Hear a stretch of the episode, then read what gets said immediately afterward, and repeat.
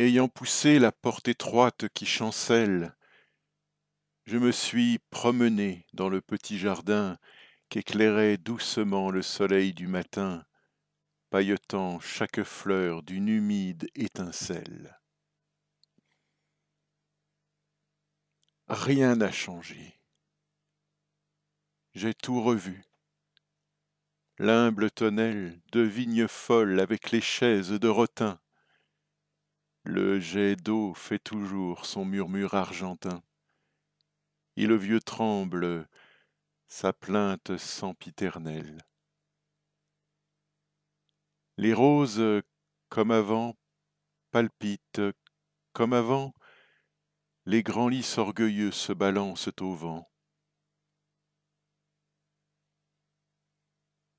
Chaque alouette qui va et vient m'est connue.